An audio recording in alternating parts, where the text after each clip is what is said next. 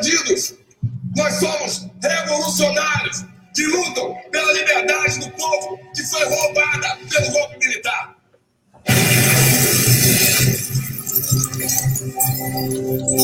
O Brasil ainda não reúne as condições necessárias para o radicalismo que vocês estão propondo. Trabalhadores explorados e assassinados. Imprensa amordaçada. Presidente eleito expulso do país por uma corda de fascistas. Está bom de condições ou você chorou mais? Pedro, não tem nada que eu respeite mais do que a escolha que a gente fez. Não me pede permissão para você sair daqui e morrer. Terrorista se chama Carlos Marighella. A polícia daqui sabe tratar com vagabundo, tratar bandido como bandido, não como revolucionário. Eu quero ficar com você. Assim que eu puder, eu vou te encontrar, meu filho. Promete? Prometo. Se eu mato preto, mato vermelho.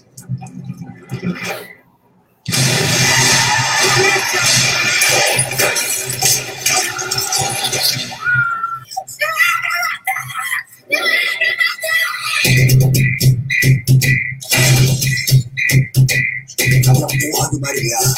Em menos de um mês, Marighella vai estar morto. O que você precisa? Apoio. Tipo de apoio total. Tá porra do Marighella!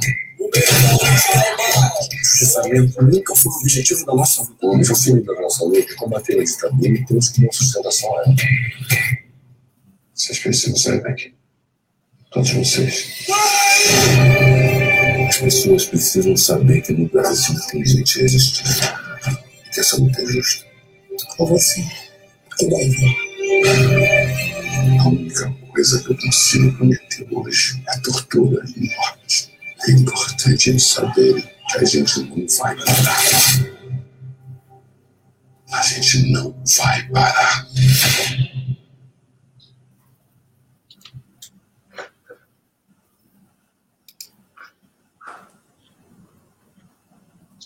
Está no ar sua Rádio Libertadora, né? Ou 30 Minutos da Resistência. Bom dia a todos e todas. É, nós começamos aqui com o trailer do filme Marighella e estamos ao vivo nas redes sociais aí no YouTube, no Facebook e no Twitter. E vamos mais tarde para as plataformas de áudio, né? Então, mais uma sexta-feira aí, o 30 Minutos da Resistência, no dia 14 de maio de 2021, está no ar e comentaremos aqui os principais assuntos da semana é, do Rio de Janeiro, do mundo e da América Latina, né? Vamos começar, né, como temos começado, né, infelizmente, com a Covid, né, a situação epidemiológica da Covid. Vou colocar na tela aqui os dados do Ministério da Saúde de ontem.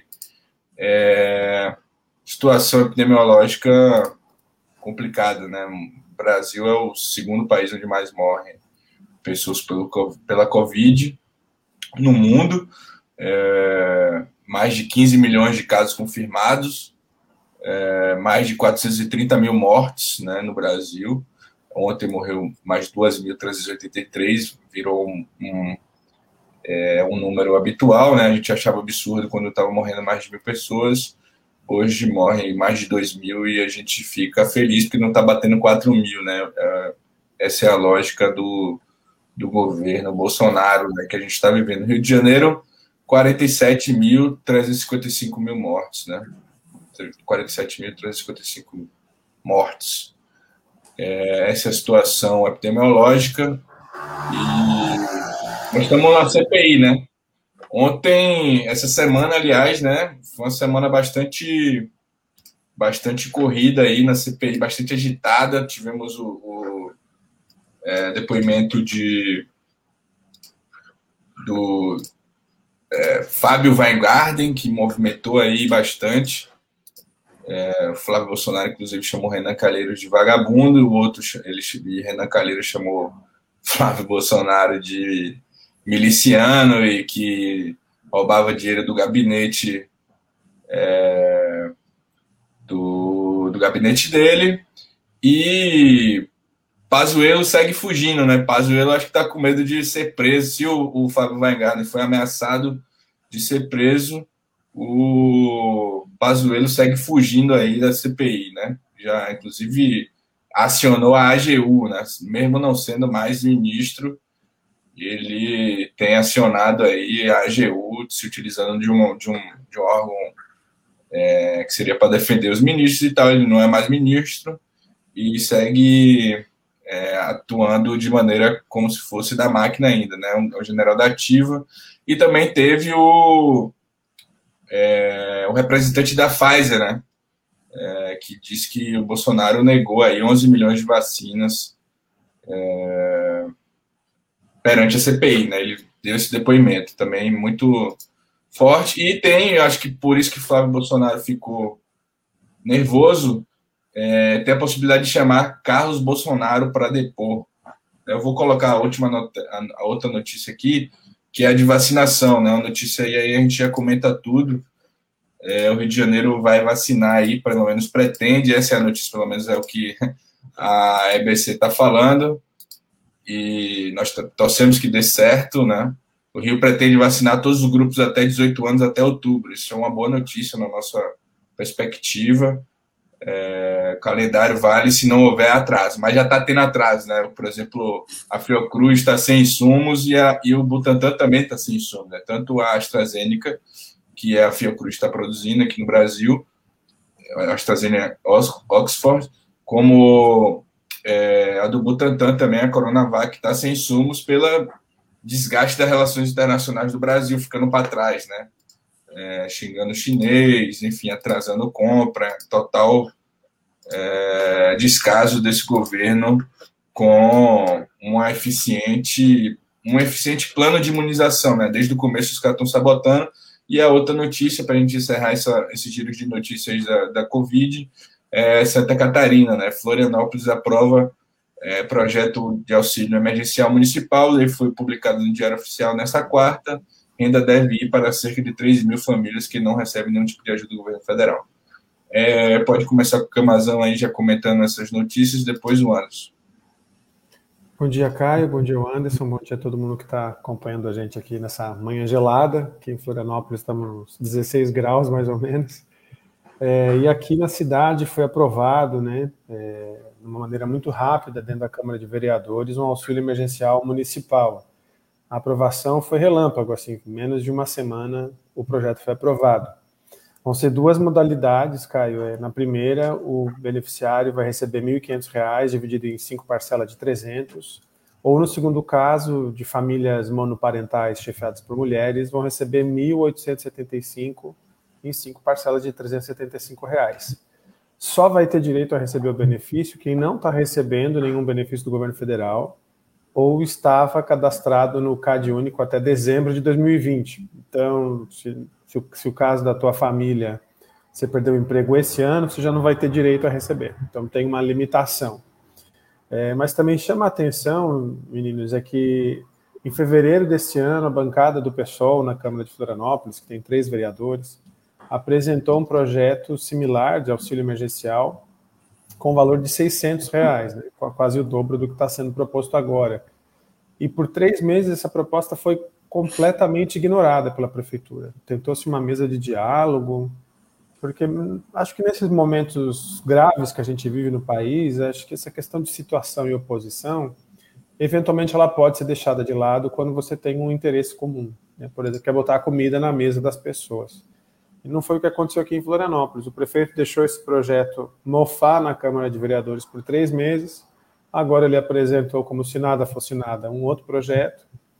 É, a mídia toda local aqui ignorou que já havia uma, uma discussão dentro da Câmara com valor maior, inclusive, e esse projeto foi aprovado a toque de caixa.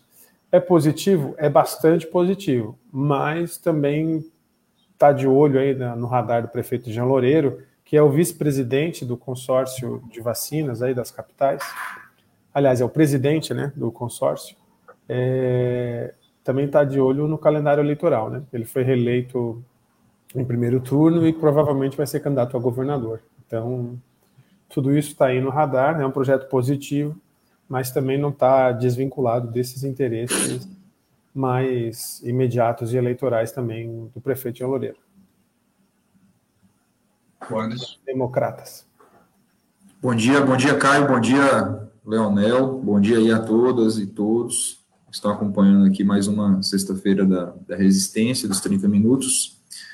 Caio, é interessante porque a, a CPI da Covid, ela tem ganhado um protagonismo bastante interessante da grande imprensa, né? Aí o Leonel, que é especialista, muito provavelmente deve estar acompanhando a repercussão nos grandes meios de comunicação, né? A, a, a, CPI da Covid, ela só no Jornal Nacional, ela ganha aí aproximadamente, acho que um, um quarto ou 20% da cobertura do tempo ali do Jornal Nacional e posteriormente do Jornal da Globo e isso deve se estender em maior ou menor grau é, nos, nos, meios de comunicação assim da TV aberta, pelo menos, né, que é o que eu tenho a oportunidade de acompanhar. E, assim, claro que tem todo um processo de edição ali também para privilegiar um, um, um, momento crítico ao, ao governo federal, que a gente sabe que, que é fundamental que assim seja mas os fatos eles estão se agravando cada vez mais, né? Não que haja novidades assim. Eu acho que o positivo da CPI é que ela tem tentado transformar é, aquilo que a gente já sabia ou aquilo que era treta da oposição, aquilo que era crítica, é, assim, dos ativistas em, em, fatos concretos, assim, né? Estão oficializando. E acho que isso é que é importante, assim, está sendo oficializado aquilo que já se sabia. E isso, assim, pelo menos do ponto de vista histórico, é muito importante, né? Eu, eu creio que a CPI, ela tem, do ponto de vista histórico, é, do ponto de vista posterior, de pesquisas, assim, um, um, um, aspecto muito interessante, porque ela vai documentar muita coisa, né? E nessa esteira nós vimos nesses últimos dias aí é, aspectos, assim, bastante interessantes, para não dizer surreais, né? que é Carlos Bolsonaro participando de reunião com é o vereador federal, né? É, assim, um vereador pífio, né? Assim, tem uma produção medíocre na, na Câmara de Vereadores do Rio de Janeiro, e como se não bastasse, né, a sua improdutividade latente, ele tem o hábito de, de, de ter algum tipo de opinião relevante no âmbito federal, né? Então, assim, para você ter ideia, que o Poço não tem fundo, né? No Brasil, no momento, quando você tem esse tipo de personagem é, exercendo algum tipo de, de, de, papel relevante nos destinos de um país como o Brasil. Então, é, e aí o, o, senador Alessandro Vieira, do Podemos, do, do Sergipe, já fez o já protocolou na CPI é, o pedido para que ele seja convocado. Né? E isso, assim, vai ser bastante interessante caso, caso o presidente Omar Aziz, né, o presidente da CPI, é, é, aprove esse requerimento, ali o plenário também, né, vai ser muito interessante porque, sem dúvidas, sem dúvidas, é, Bolsonaro vai dobrar a aposta caso isso aconteça, porque o Carlos Bolsonaro, ele não consegue, ele não consegue é, é, expressar uma frase com sentido. Não sei se você, com certeza vocês acompanham ou já tiveram a oportunidade de acompanhar as redes de Carlos Bolsonaro e você vai perceber que ele não consegue escrever um parágrafo com sentido. Não tem sentido, assim.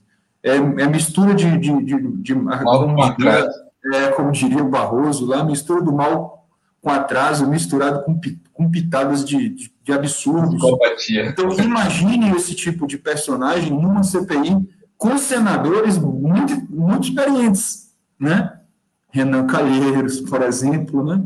o relator da CPI. Então, assim, é, esse dia o Brasil vai parar para acompanhar a CPI, como já tem parado isso com maior. Então, assim, acho é interessante. E sobre o calendário da vacinação do município do Rio de Janeiro, eu tive a curiosidade de, de pesquisar o dia que, em tese, eu seria vacinado, né? E aí, assim, né? Daqui três meses. Glória a Deus. dia 24 de agosto assim, é surreal, né? Isso aí, o, Rio de essas coisas acontecem no Rio de Janeiro, né? Os caras divulgam um calendário assim, não sei se é para as pessoas é, já se iludirem com o carnaval de 2022. Tá rolando isso, tá rolando é, com, Enfim, não sei o que, que, que, que esse, esse pessoal tem na mente deles, né? Porque, óbvio, que esse calendário não vai, assim, tomara que seja cumprido, tomara que ocorra em junho, né? A gente sabe que isso não vai ser executado, porque depende depende do, do governo federal que está preocupado com churrasco, com picanha lá, né? Não, já caiu, né? Porque já atrasou, já não tem insumo para a produção de vacina. Né? Então, Isso é piada de mau gosto com a população, né? Enfim. Mas tem essa movimentação de querer garantir o carnaval mesmo do ano que vem. Mas, enfim, vamos nessa. Vamos para a próxima, que a gente já perdeu, né? passou muito tempo aqui. É... Gustavo está aqui mandando bom dia, Júlia Azevedo também botou aqui. Cara não vem por, por, por ao vivo e fica mandando Bom dia, né, esse Gustavo. Mas vamos lá. Financiamento coletivo. Vocês é, não é, já devem estar sabendo, nosso financiamento coletivo está aí passando é, aí embaixo o tempo todo. E nós vamos sempre fazer um balanço aqui da semana do, do nosso financiamento coletivo, né? Batemos 20% essa semana, demos uma estagnada aí, mas vamos movimentar de novo, né? Vamos Vamos contribuir aí, galera. A gente tem entrado em contato com as pessoas. Sei que tá difícil, né? Tá todo mundo difícil, a gente entende. Momento difícil de crise econômica, mas é importante o financiamento das mídias populares, né? É, o link está aí nas nossas redes. É... Quer falar mais alguma coisa? Nós estamos bem, acho que nós estamos bem no financiamento. E é isso, né? Nós estamos fazendo esse financiamento para aumentar nosso alcance, para melhorar nosso, nosso site, melhorar nossas redes sociais, né? Mas vamos falar alguma coisa sobre financiamento? É, é isso, Caio, quero sim. Não, às vezes a pessoa, né, a gente fala com as pessoas, fala com os amigos, fala com pessoas próximas sobre o projeto, muita gente apoia, muita gente que acompanha o Voice é, gostaria de poder ajudar, mas às vezes a pessoa fica até é, tímida de doar, né? Falar, ah, só posso doar 10 reais, 15 reais. Mano, não interessa, bota aí. né? Acho que toda contribuição é válida. Às vezes a pessoa pode ficar constrangida porque não pode, nesse momento, estar tá fazendo uma contribuição maior. Mas o importante é que você contribua com o valor que, que você tiver à disposição. Ou se não puder contribuir, mas que ajude a divulgar também na sua rede, nos seus amigos, né? nas pessoas é, que têm um perfil aí de leitor do Voz da Resistência. Então, a gente já atingiu 20% aí, um pouco mais de uma semana, né, Caio? É, nós podemos receber doações para esse projeto até 17 de junho, então falta aí um pouco mais de um mês, e está na hora da gente botar o pé no acelerador aí para conseguir financiar o Voz da Resistência, que vai garantir aí o nosso novo modelo em formato jornal diário, né? Pelo menos por uns três meses aí para a gente poder fazer essa virada no site e depois também seguir para a próxima etapa aí, né, desse projeto de expansão do Voz. É, o projeto é ter um data, data voz da resistência, né? a gente fica brincando. Ah, vai ter muita coisa, é, vai ter podcasts. É, é ampliar ter... mesmo. É, vamos fazer de um tudo.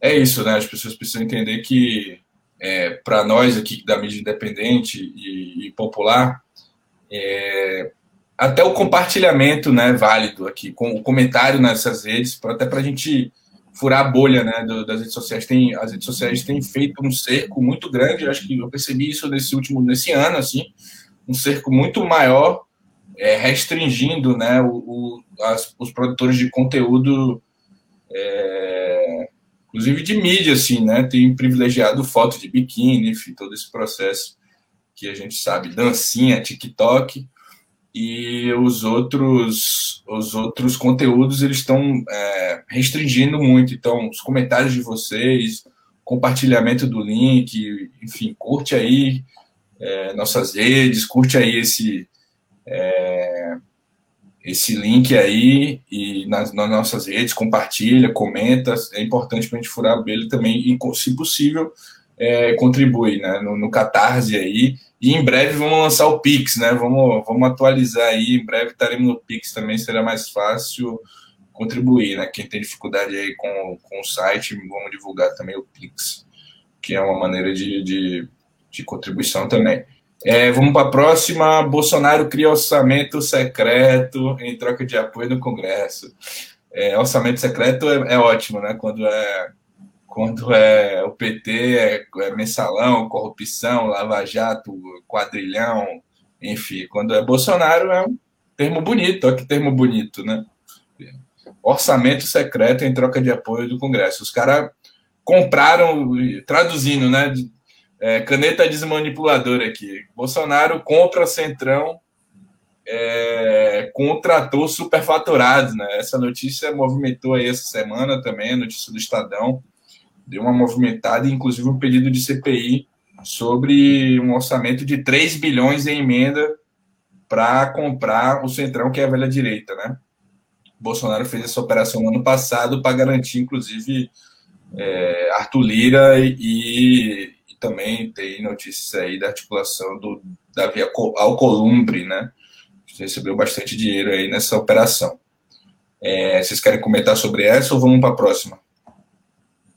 Não, Caio, acho que é relevante é, esse aspecto aí que você citou, do, de que essa movimentação ela corresponde, ela corresponde ao processo que aconteceu na eleição da Câmara dos Deputados e o processo eleitoral de 2020, né? Porque nós sabemos que as eleições municipais elas são dominadas por esses agentes, pelos parlamentares do Centrão, que obviamente se utilizam dessa, dessa barganha junto ao governo federal para eleger os seus candidatos nas eleições municipais e, posteriormente, transformar isso em dividendo político para as eleições é, para as eleições de 2022. Então, isso é importante porque quem milita, eu particularmente, tenho uma proximidade com o interior da Bahia e vejo que os parlamentares que atuam em nossa região, eles são parlamentares que sobrevivem disso. Sem as emendas parlamentares, na verdade, sem esse tipo de dinheiro vivo que entra para que eles possam fazer política. Se não tivesse isso, eles não tinham capacidade de fazer absolutamente nada, porque, assim, não contribui do ponto de vista de projetos. Aliás, contribui contra os direitos dos trabalhadores, né? Então, votam lá na reforma da Previdência, na reforma trabalhista, votaram agora no desmantelo da legislação ambiental, nesse último projeto que foi aprovado ontem. Então, assim, esse tipo de parlamentar que, sem esse tipo de de apoio aí, entre aspas, né, do governo federal, sem o mensalão do Bolsonaro, eles não fazem absolutamente nada. Então, isso é importante que se fixe aí, né? Caio, Anderson, acho que é importante destacar como funciona esse esquema, porque ele não é uma emenda parlamentar comum. A emenda parlamentar, que pede a gente possa fazer críticas, muitas vezes até a própria bancada do pessoal é, fez projetos para acabar com as emendas parlamentares, justamente por esses aspectos que o Anderson apresenta, mas é, esse, é, esse esquema do bolsolão, do tratoraço, ele não se dá pela emenda parlamentar legal, elas não são emendas ao orçamento. Os senadores e os deputados estão mandando ofícios diretamente ao Ministério de Desenvolvimento Regional e mandando autorizar obras ou compras. Então, o Estadão citou um exemplo do senador Davi Alcolumbre, que foi presidente do Senado ele determinou como seriam aplicados quase 400 milhões de reais. E se fosse pelo esquema, pelo esquema não, se fosse pela via legal das emendas parlamentares legais, ele precisaria ser senador por 34 anos para destinar esse valor. Estava dando um administro, né? É, então assim, os, os, os deputados estão ordenando despesa diretamente, não tem ministro, entendeu? Virou assim, estão fatiando o orçamento do ministério é, conforme nível de fidelidade, taxa de fidelidade ao governo. Então, é um troço assim criminoso e completamente contrário ao interesse público e bem, e é na verdade é, é, a elevação à máxima potência disso que o Anderson estava trazendo, né, das emendas parlamentares já terem essa, essa característica e agora nesse esquema do Bolsolão, né, 3 bilhões de reais, gente, 3 bilhões de reais é o valor é, aproximado de todas as vacinas que o Jair Bolsonaro não quis comprar no ano passado. então, tudo se explica, né? Tudo se explica. É, vamos para a próxima, é isso, assim, né? E, e ah, porque, assim, tem um mito aí do governo, não, eu vejo, tem senadores da base governista falam, não, o Bolsonaro é um homem sério, não é corrupto e tal, e esse mito que se criou de que Bolsonaro não é corrupto e que o governo Bolsonaro não tem corrupção. Eles sempre falam, não sei se vocês já observaram isso, sempre falam, no nosso governo não tem escândalo de corrupção, não, não, não, não mais existe isso. Todo dia é um esquema de corrupção diferente, né? A gente está aqui noticiando, mas eles mantêm esse discurso de que quem é corrupto é o PT, a esquerda, são os comunistas, enfim, os alienígenas. Eles não, eles, milicianos não, milicianos eles não são. Corruptos são os outros. Mas aí uma notícia boa: o homem disparou. Lula lidera a corrida eleitoral de 2022 e marca 55% contra 32% de Bolsonaro no segundo turno. Petista tem 41% no primeiro turno, 18 pontos à frente do atual presidente que deve disputar essa reeleição. Quem quer Lula presidente no primeiro turno, compartilha aí o Voz da Resistência, que a gente chega lá, dá um RT aí que a gente chega lá no segundo turno, né? No primeiro turno já direto, se compartilhar o Voz da Resistência, a gente ganha no primeiro turno, né? Dizem, há relatos de populares, né? E aí os comentários aí dessa pesquisa aí, a pesquisa é uma pesquisa, se eu não me engano, presencial, que há muito tempo não se faz, né? Acho que é uma pesquisa séria aí, é, que saiu, e no, nesses últimos tempos saíram pesquisas muito por telefone e tal. E essa pesquisa aí, uma nova pesquisa desse cenário. Eu fiquei, fiquei alegre. Teve gente que não ficou tão alegre assim, hein? Caio, é, eu acho que são, são, duas pesquisas, na verdade, né, que chamam bastante atenção, que mostram a esquerda à frente das duas principais disputas eleitorais no país, né, no Brasil. Vou botar bolo na tela aí, vou botar bolo. Põe, põe o Boulos também. Então, Nacionalmente, essa pesquisa do Datafolha, né, que foi divulgada no dia 12 de maio, mostra o ex-presidente Lula com 41% das intenções de voto, como você falou, é, na disputa para presidente em 2022, né, quase 20 pontos na frente do atual presidente Jair Bolsonaro. Lá embaixo, muito atrás, aparecem tecnicamente empatados os candidatos da chamada terceira via, né, Sérgio Moro com 7, Ciro Gomes 6, Luciano Huck 4, João Dória 3, Mandetta e Amoedo 2 cada um. É, e no eventual segundo turno, é, tanto o Lula quanto o Ciro Gomes venceriam o Bolsonaro na pesquisa do Datafolha, né? O Lula com 23 pontos de vantagem e o Ciro Gomes só com 8 pontos de vantagem. Mas nesse momento, mais provável, né, com a, como o Ciro ainda aparece com apenas 6%, que o Lula é o candidato favorito nas principais pesquisas, Datafolha, Poder Data, Atlas Político, enfim, todas as pesquisas que têm saído nesse ano, desde que o ex-presidente Lula recuperou seus direitos políticos, têm demonstrado uma tendência de crescimento da candidatura do PT e um aumento na rejeição do presidente Jair Bolsonaro. A novidade do Datafolha aí, Caio, é que o Lula vence, aparece vencendo o Bolsonaro em todas as regiões do país pela primeira vez, inclusive aqui no Sul, que tem sido um reduto importante do bolsonarismo e também no Centro-Oeste, onde né, o agronegócio aí acaba influenciando bastante é, nos resultados eleitorais. E no estado de São Paulo, né, maior estado do país, o líder do MTST, Guilherme Boulos, do PSOL, ele lidera em todos os cenários testados pelo jornal É o País Brasil, pesquisa do Atlas Político. Então, o Atlas fez a seguinte testagem: se houver unidade da esquerda em São Paulo, o que acontece? Né? Então, no cenário que o candidato de unidade é o Guilherme Boulos, ele lidera com 26,3%, quase 10 pontos à frente do segundo colocado, que é o Paulo Scaff, ex-presidente da Fiesp.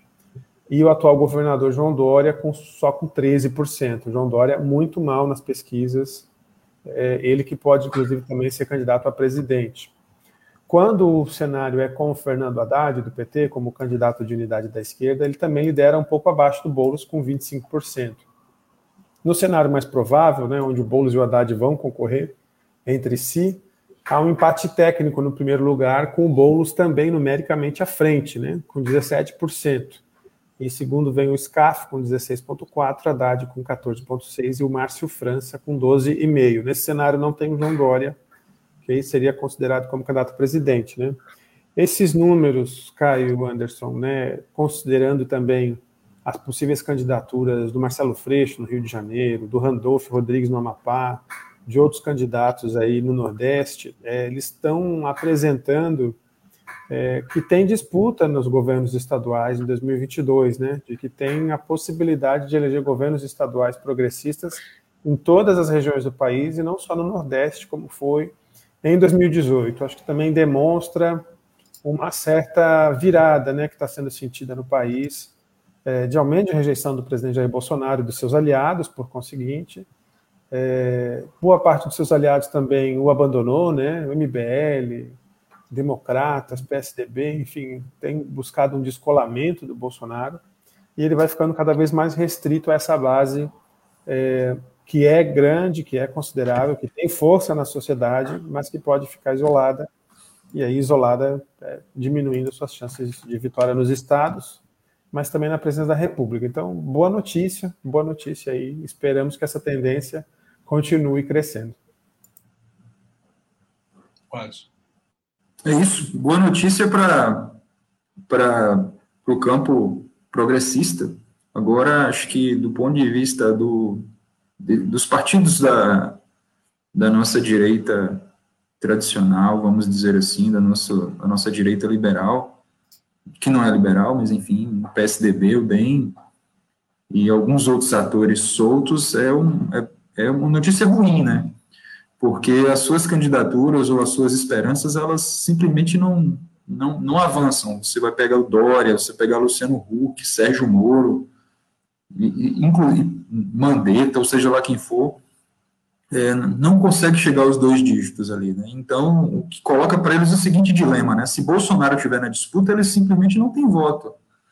Então, isso poderia, algumas pessoas comentam, né? isso pode gerar uma pressão no PSDB, no DEM, alguns outros partidos, é, numa eventual pressão pelo impeachment de Bolsonaro, porque eles sabem que se Bolsonaro estiver na disputa, ele não tem chance nenhuma. Então, isso alguns questionam nesse sentido, né? Eu acho que isso não vai acontecer porque eles, eles estão assim embarcados juntos, eles estão juntos com Bolsonaro e, e assim, embora tenham contradições, eu acho que a depender da movimentação que o Bolsonaro fizer, eles eles continuarão com Bolsonaro e alguns, obviamente, se perceberem que o Bolsonaro não, não, não vai embalar, pode embarcar em alguns outros lugares junto ao Lula, por exemplo. Isso pode acontecer mas assim não deixa de ser um, uma, perturbação nessa, nessa direita liberal clássica. E um outro aspecto é que ajuda essa pesquisa, embora ela seja o retrato né, também de um período específico, né, que é o, a primeira pesquisa presencial pós a anulação da, da, das condenações do, do ex-presidente Lula é que sepulta também aquela ideia de que, ah, mas o PT não ganha de Bolsonaro no segundo turno, então o PT tem que abrir mão para apoiar um outro candidato que, assim, é, é, como, fazendo analogia com o futebol, o futebol ajuda a explicar muita coisa, é como se, ah, para vencer o, o Bayern na, na Libertadores, no, assim, na, na final do Mundial, não, não é o Palmeiras, porque o Palmeiras é o time de Bolsonaro, não, tem que ser o Botafogo. Por quê? Porque é um time simpático, porque as pessoas vão, todo mundo vai torcer pelo Botafogo se for o Botafogo na final do Mundial. Assim, isso é surreal, né? Então, então acho que essa pesquisa ajuda a, a, a, sepultar também algumas ideias de que o PT, o Lula, não teria condições, não conseguiram reunir condições para assim, o fato concreto, pessoal, Bolsonaro só é Bolsonaro só é presidente porque o Lula foi impedido de ser candidato, assim, né? Quem isso é o entendimento. E a pesquisa ajuda a contribuir com essa ideia. Vamos para a próxima, inclusive falar um pouco de futebol, né? não está na nossa pauta não, mas ontem chamou atenção o jogo da Libertadores, né? Atlético de Atlético Mineiro e, e América de Cali, né? Na Colômbia o jogo parou várias vezes porque os colombianos estavam se manifestando contra a, reforma tributária, né? E a polícia já tem um número de 20, mais de 20 mortos lá na Colômbia, o último número que eu vi era mais de 20 mortos. E o povo segue se rebelando aí contra a reforma tributária do governo é, de direita lá da Colômbia, né? É, vamos para a próxima. E é isso, né? Os, os nossos irmãos latino-americanos estão demonstrando que tem luta, né? Importante frisar isso, né? Não está perdido, não. Mas no Oriente Médio a barbárie continua, né? A violência contra palestinos se aprofunda, notícia do Brasil de fato, nos últimos dias do Ramadã. Né? 20 foram mortos, esse número está desatualizado, porque é a matéria de 10 de maio, né? já, já passou de acho que de 40 mortos, é, palestinos, pelo menos, né? 40 palestinos mortos. É, e aí, após ataque à mesquita em Jerusalém, Hamas disparou com foguetes contra Israel, que reagiu com tanques de guerra. Né, o conflito lá, é, o Anderson quer comentar sobre o conflito palestino aí? Não, um abraço aí para meu amigo Diego Rabelo, mandou algum, inclusive alguns textos, vai mandar um texto para o nosso site e mandou alguns textos aí para que a gente, para que eu pudesse compreender melhor um pouco. Inclusive uma entrevista do Salem Nasser, né, que é um professor de relações internacionais da, da FGV, fez Sim. uma intervenção extremamente interessante ontem sobre esse tema na Band News, e o Diego me mandou o link lá, me marcou, e bastante assim, certeira a intervenção da, do Salem Nasser, né, que é mais ou menos o seguinte, falou, olha, esse conflito ele já vem se desenrolando já há alguns dias, né, já pelo menos 20 dias, né, que começa ali a partir da, da, daquela tentativa de remoção das famílias palestinas em determinada parte de, de Jerusalém, e também porque tentaram impedir é, que os muçulmanos é, utilizassem uma determinada parte sagrada ali do, do, espaço em que eles utilizam tradicionalmente para fazer as suas, sua, sua manifestação religiosa no Ramadã, que é o mês sagrado dos muçulmanos. E assim, já tem alguns dias, né? Mas quando é que a ONU e a mídia internacional focam o conflito?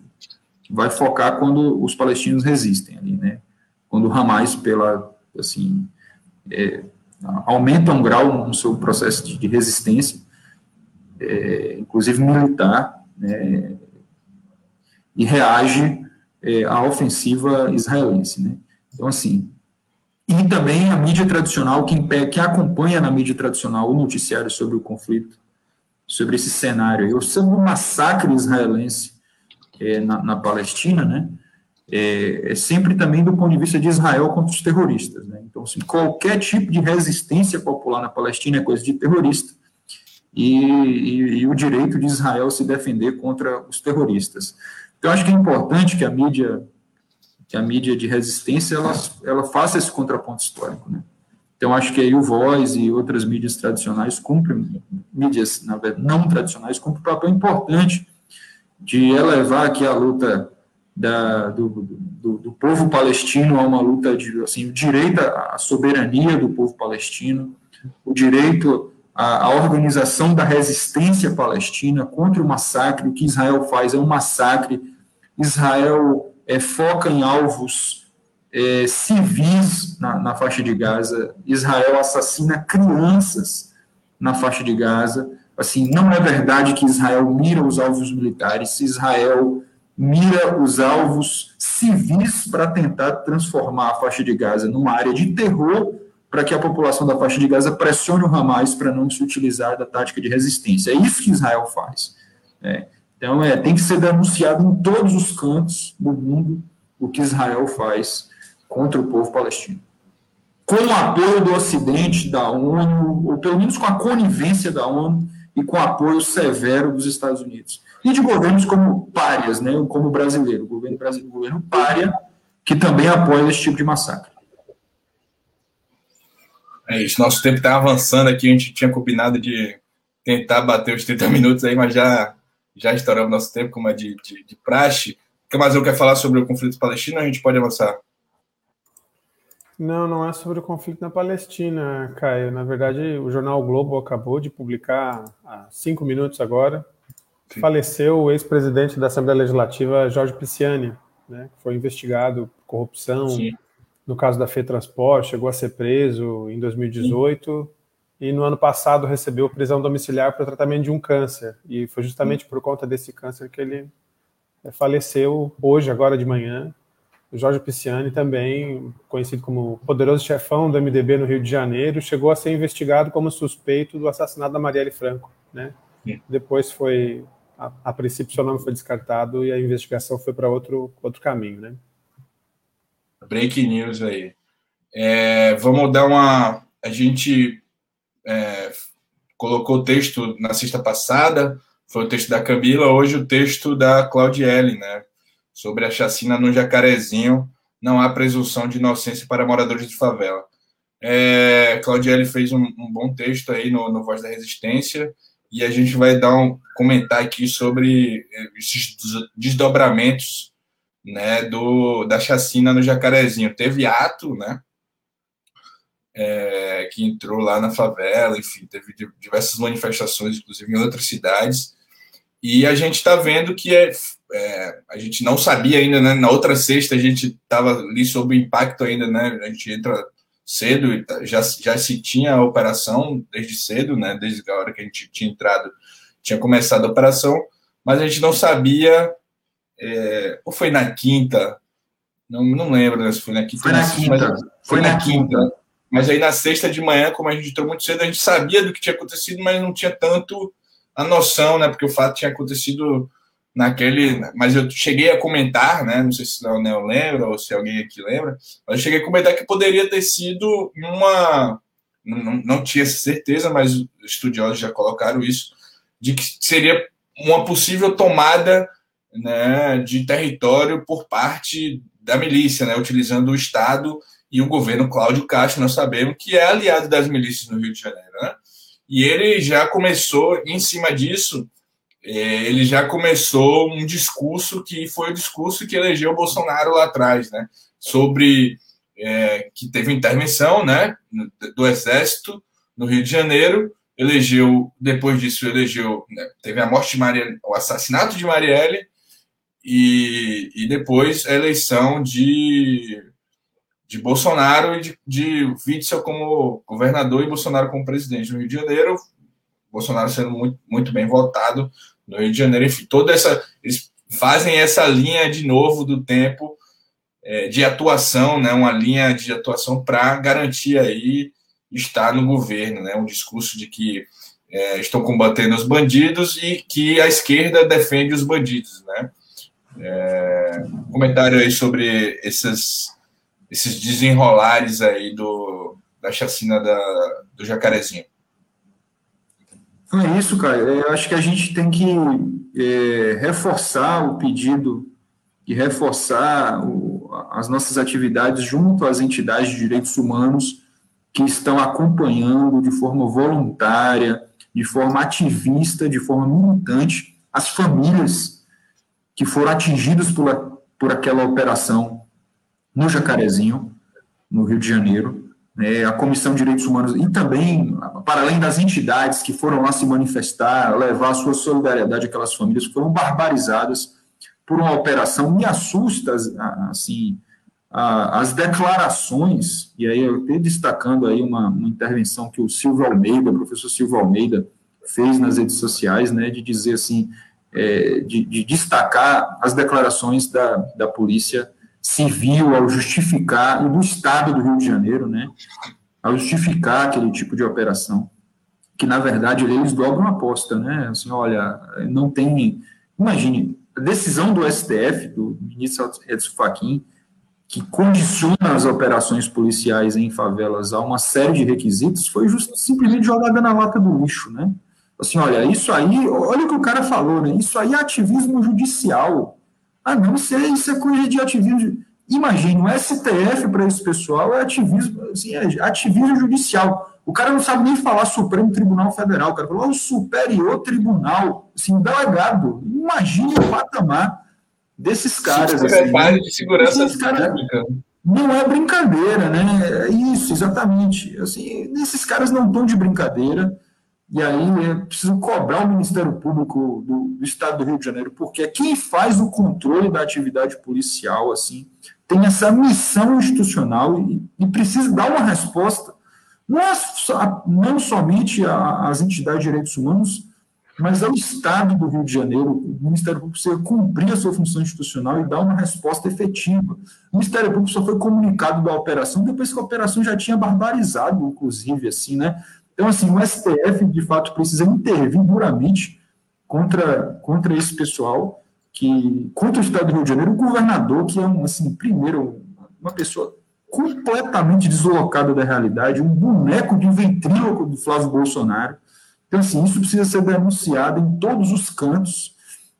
E é óbvio que isso é uma operação política, pessoal. Quem, me desculpe, mas quem discorda de que ocorreu ali um massacre, uma chacina, quer fazer política com a vida das pessoas, entendeu? Assim, a opinião política eleitoral para reforçar o bolsonarismo. Isso, simplesmente isso. Ah, passamos 10 meses planejando a operação. Assim, que belo de planejamento mal sucedido em que você sobe o morro e, e, e adquire. Assim, uma operação catastrófica, sob todos os sentidos técnicos, todos os sentidos, não tem como justificar aquilo do ponto de vista institucional. Mas, enfim, é isso. Camazão aí, eu vou ler aqui, porque é matéria relacionada, a gente comentou isso sobre a atuação deles, de uma atuação combinada, e aí parece que o roteiro se repete, né? Vai ter que planejam matar outra vereadora do PSOL, né, para ganhar palanque eleitoral mais uma vez, né? Eles fazem palanque eleitoral em cima de cadáveres. E aí a, a, o, a gente publicou também, né, o, o, a vereadora Beni de Niterói deixou o país após ameaças de morte, né? A parlamentar, a primeira mulher transexual assumir a cadeira em Niterói. Ela é vereadora pelo pessoal lá de Niterói. E aí Camazão já emenda aí os comentários do, do desenrolado Jacarezinho com essa notícia também. É isso mesmo, Caio, né? A Beni Brioli anunciou ontem pelo Twitter essa saída temporária do país após receber as ameaças de morte. Ela comunicou também que vem recebendo e-mails citando seu endereço pessoal e exigindo a sua renúncia. Caso ela não renunciasse, então ela seria assassinada. É, outros comentários nas redes sociais da vereadora também insinuam que ela deva ser morta, né? Desejando que a metralhadora de Rony Lessa atingisse, né? O Rony Lessa foi apontado como principal suspeito de assassinar outra vereadora do PSOL, a Marielle Franco, em 2018, e faleceu, né? Faleceu na Bahia, né? Foi, parece que num, num atentado, Não, está preso, o Rony Lessa está preso. O Rony Lessa está preso. Adriano Nóbrega. Ah, foi o Adriano, né? Tô, de perdão, acabei confundindo. Tranquilo, tranquilo. Mas o Rony Lessa, então, né, como um dos principais suspeitos aí do seu mandante do assassinato da Marielle. É, também em nota, né, a assessoria da BN Brioli afirmou que para segurar sua vida o pessoal precisou tomar medidas drásticas e tirar ela do país e que é absurdo e incompatível com o Estado Democrático de Direito essa situação, né? A vereadora planeja, enfim, voltar às atividades, ela tá, vai continuar fazendo as atividades porque as sessões da Câmara estão, estão remotas, né, pela, pela internet, mas que assim que possível pretende voltar ao país quando for seguro. Tá travando. Né? Travou para todo mundo. Travou um acho. pouquinho. Mas foi. Mas foi. É. Né? Então, vamos, mais uma parlamentar do pessoal pro... ameaçada, vamos... né? Sim, sim. É... Próximo a gente abriu, quem, não, quem chegou aí mais tarde, a gente abriu é, o 30 Minutos da Resistência com o trailer do filme Marighella. O filme Marighella circulou aí, teve um vazamento, é, estreou, na verdade, nos streams dos Estados Unidos, né? então, enfim, né, o Brasil é tão, tão, é tão vendido a parada que o filme, o filme como é, ainda tem Glauber Anderson depois desse. É, um filme tão, tão necessário, né, tão atual. Estreia primeiro nos Estados Unidos, estreou primeiro né, no, no é, num festival de cinema em, na Alemanha e não tinha estreado no Brasil, com problemas Ancine, enfim. Né, o governo Bolsonaro né, dizendo que o cinema era coisa de comunista e tal. Tá aí, o cinema um cinema que conta a história de um comunista estreando nos Estados Unidos primeiro do que no Brasil, né? E aí vazou e circulou bastante aí no WhatsApp e, e, muita gente viu esse filme, um filme necessário, a boa atuação do, do seu Jorge, enfim, resgata a história de um brasileiro é, que amou seu país, né, que fez de tudo, chegou às últimas vias, né? O filme mostra um pai, uma pessoa comum que chegou às últimas vias é, assaltou banco, é, enfim, fez ações revolucionárias, né, enfrentou embaixadores americanos, enfim, toda a inteligência aí articulada do Exército Brasileiro com as forças norte-americanas. E o filme é um filme, por mim, ganharia Oscar, assim, né? um dos melhores filmes que eu já vi, uma boa atuação do, do seu Jorge, assim, espero que que passe em todos os lugares do Brasil, né? E eu vi esse filme e quando estrear no cinema eu verei de novo porque é um filme sensacional e merece todo todo o apoio, né? Fazer um breve comentário aí. Caio. coluna do Camilo Vanucci, que- o que torna o. Eu, eu indico aí essa coluna para leitura, o que torna o filme Marighella tão atual e urgente no Brasil de 2021. Pode falar, Anderson. É isso, não, não poderia deixar de comentar rapidamente, porque assim, é, eu fico pensando às vezes assim, qual que é o significado de patriota, né? Nesses últimos períodos a gente tem essa ideia de, de, de patriota, ideia de nacionalismo, assim, tem sido cooptado por, por um setor que é justamente o setor mais entreguista da política nacional, como esse pessoal do, do centro, do bolsonarismo e tal. E assim, eu, eu- pô, Marighella, né, cara? Marighella é, é uma, é uma personalidade extremamente importante da história deste país, assim. Por que, por que, que esse filme ele tem sofrido ataques e perseguições é, dos governos e da, da direita tradicional nos últimos, nos últimos períodos, assim, né? Porque Marighella é uma figura síntese para ajudar a explicar a história do país nos últimos anos. 2019, por exemplo, lá no 4 de novembro, onde se relembra o, o, os 50 anos do assassinato de, de Marighella numa operação da polícia política da ditadura militar em 1969, ele foi um dos assuntos mais comentados do, do mundo naquela oportunidade, né? E se destacado, inclusive, pelo seu principal biógrafo, Mário Magalhães, que, cuja obra inspira o filme do, do, Wagner Moura, né, num excelente livro, O Guerrilheiro que Incendiou o Mundo, fruto de mais de 10 anos de pesquisa do Mário, do Mário Magalhães, assim, Marighella parlamentar, Marighella foi deputado federal, né, assim, Marighella dedicou a sua vida à causa do povo brasileiro, ao povo pobre do, do, do país, né, assim, entregou a sua vida, os seus melhores dias, a sua vida familiar a, aos destinos deste país, né, então, assim, isso é um exemplo objetivo para o povo brasileiro que os caras precisam excluir, né? Assim, eu entendo perfeitamente. Eles precisam ter como exemplo Jaspion, é, Superman, e não Marighella, né? Power Rangers. Power Rangers, esse tipo de coisa, assim, né? É, o Sérgio Moro, essas coisas que eles precisam ter como exemplo. Mas o povo brasileiro insiste em reivindicar Carlos Marighella, Zumbi dos Palmares, Marielle Franco, né? Assim, Margarida Maria Alves. É isso que o povo. E, e a gente, e nosso papel é esse, é reforçar isso. Doa quem doer. Ah, mas o Facebook diz outra coisa. O problema deles, a gente segue na resistência. É isso aí. Viva Marighella. É isso mesmo, gente. Eu, eu... Desculpa aí, Wagner Moura, mas eu vi o filme. Vazou, a gente assistiu, não, não, né? Mas faço questão de ir no cinema quando estrear, comprar ingresso, ajudar na bilheteria. Não é porque a gente já viu em casa que não vai no cinema ver, porque também é outra experiência, né?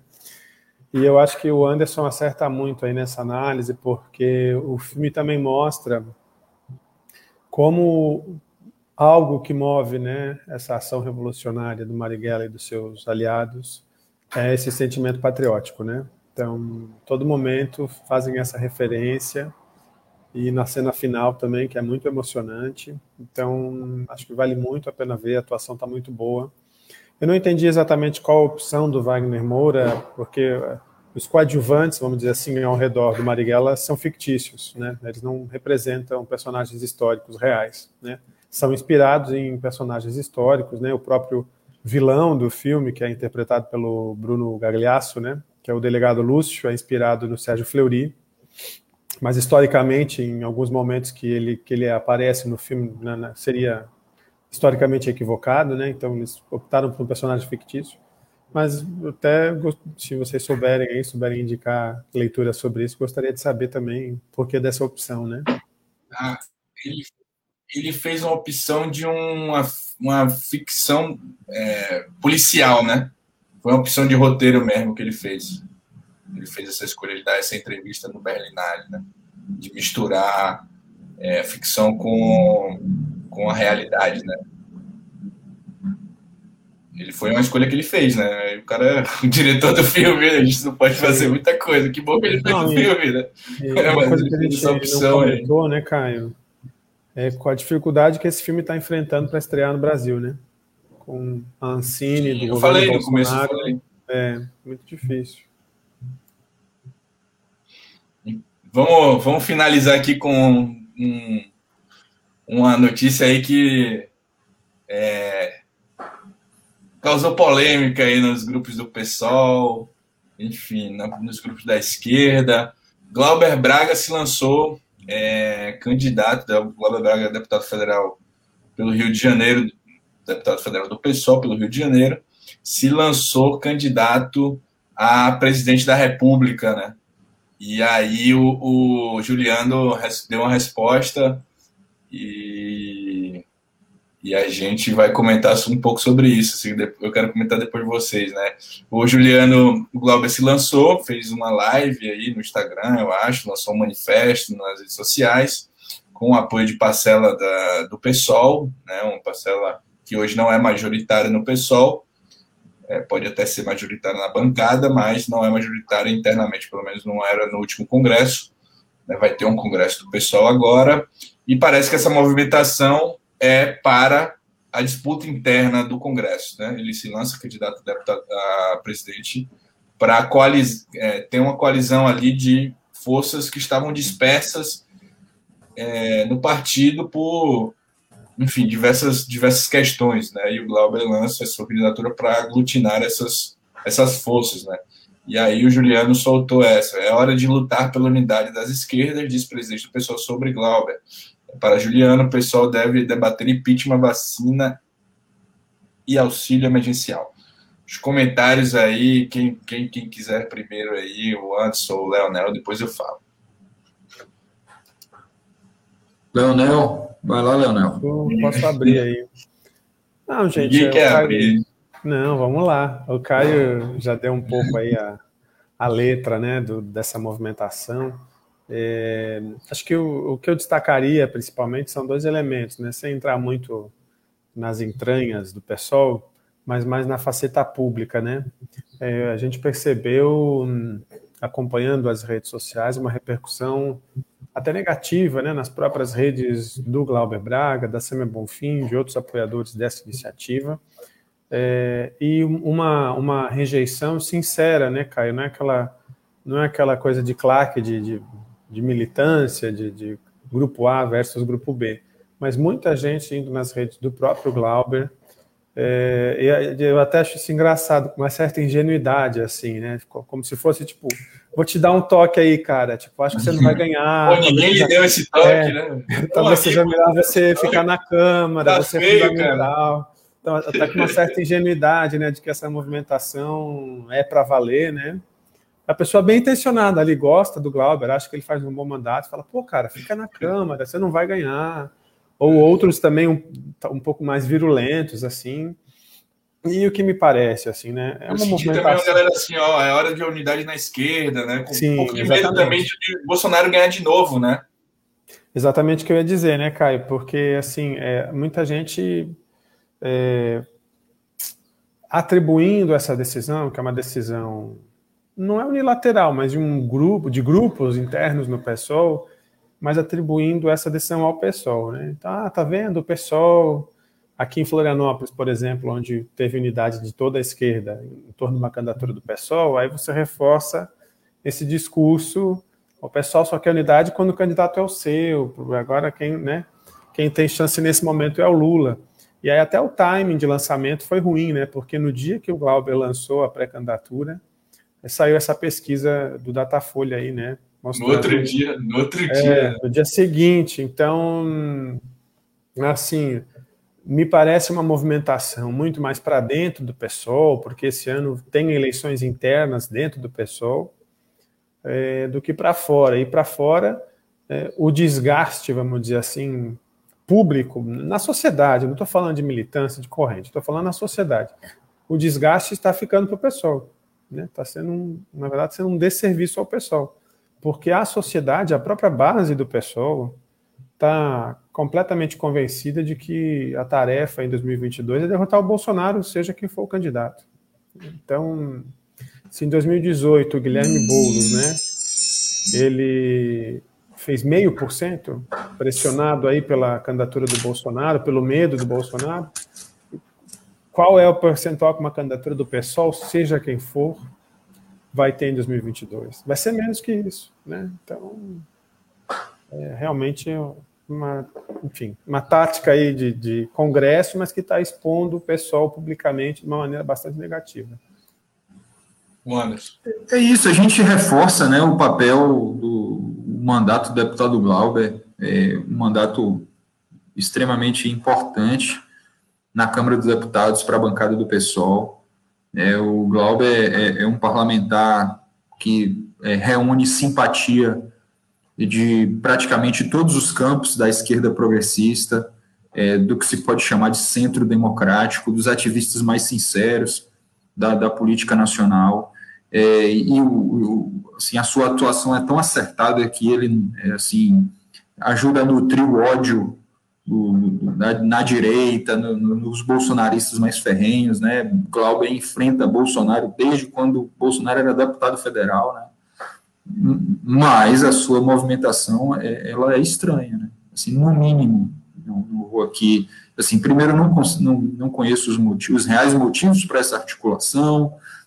É, também não estou dentro de bastidor de, de do, do partido para para entender qual é a real movimentação, mas ela não é muito estranha, porque ela não reúne as condições, me parece que nem internas no partido, para se colocar no papel que se propõe, né, de ser uma candidatura presidencial do PSOL, que pelo menos unifique a bancada de parlamentares, as principais figuras públicas, um conjunto relevante da militância partidária, o que a gente pode, é, embora o seu manifesto conte com centenas, milhares de assinaturas, a maior parte da bancada, a gente sabe que a maior parte da bancada do PSOL, ela, assim, tem uma corrente ali, né, a bancada não é, assim, a bancada do PSOL, o um partido de correntes, e alguns desses parlamentares, e a Erundina assina, assina aquele manifesto em solidariedade, né, não é porque concorda com todas as posições, mas porque, pelo menos essa é explicação que se tem,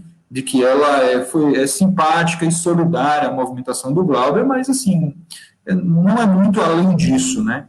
Então é isso, assim, é, é com estranheza que, que a gente registra é, essa, essa, essa movimentação do deputado federal Glauber, Glauber Braga, mas, assim, eu particularmente reforço o meu respeito ao seu mandato, foi um mandato que, quando eu estive no Rio, em 2018, fizemos campanha ostensiva, Muita gente que está defendendo o Glauber aí agora era gente que destruía, que era contra a entrada do Glauber no PSOL, que dizia que o Glauber era isso, que o Glauber era reformista, que o Glauber era centrista, que o Glauber era não sei o que lá em Nova Friburgo. Nós estávamos lá, inclusive, subindo a serra para fazer campanha para o Glauber lá em Nova Friburgo, em pleno mês de outubro, com um frio danado lá na serra. Né? nós estávamos lá, na estrada. Nós estávamos exatamente sofrendo para fazer a campanha do Glauber de forma voluntária, diga-se de passagem, e é assim que tem que ser. E agora, é, mas enfim, vida que segue, a gente respeita, mas não entende a movimentação, acho que a movimentação estranha e que não reúne as condições para unificar o partido num momento tão dramático da nossa história como que a gente está vivendo agora. É isso, nem vou precisar falar nada, vamos encerrar o programa que já batemos mais. Hoje foi recorde, viu, galera? A gente, não, vamos controlar nosso tempo, etc e tal. A gente passou de uma hora e 30 minutos, virou uma hora, dobramos a meta, como diz Dilma. E vamos ficando por aqui, galera, que a gente não quer bater mais outra meta, não. E mais tarde estaremos nas plataformas de áudio. Boa semana, se cuidem. Estamos no meio de uma pandemia ainda, infelizmente, se puder prestar solidariedade é, às pessoas que estão passando, voltamos ao mapa da fome, né? E segurança alimentar é, reforçar esse papel da, da, solidariedade, procure o MTST, procure o MST, e a gente vai ficando por aqui mais uma semana, até a próxima. Se possível, contribua com o nosso financiamento coletivo também, e compartilhem, comentem, mandem sugestões aí nas nossas redes sociais, nós estamos sempre abertos. Forte abraço, tchau Anderson, tchau Camazão, vamos ficando por aqui, mais, um, mais uma 30 minutos da Resistência. Valeu, gente, bom dia, bom fim de semana. Até a semana que vem. Valeu, pessoal. Forte abraço. Excelente final de semana.